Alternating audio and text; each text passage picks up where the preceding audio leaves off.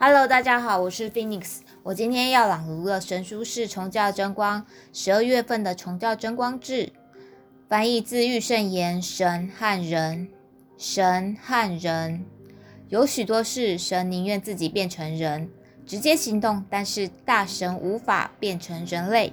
大家各有不同的职责。以头来说，如果想如同手脚一样的运作，那是不可能的。而所存在的安排，则是让头成为促使手脚运作的原始之力。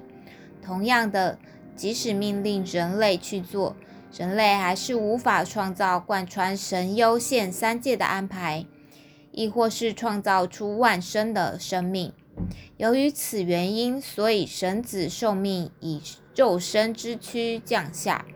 担负起相当于神之口及四肢的任务，这就是人的根本。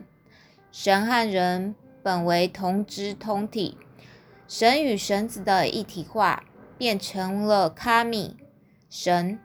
虽然借由神人一体、物心如一等等模糊表示了其意，但事实则如上述所言。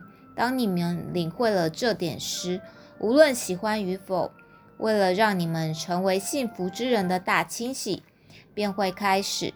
因为神拥有极大的耐心，他一直耐心等待恰当的时刻到来。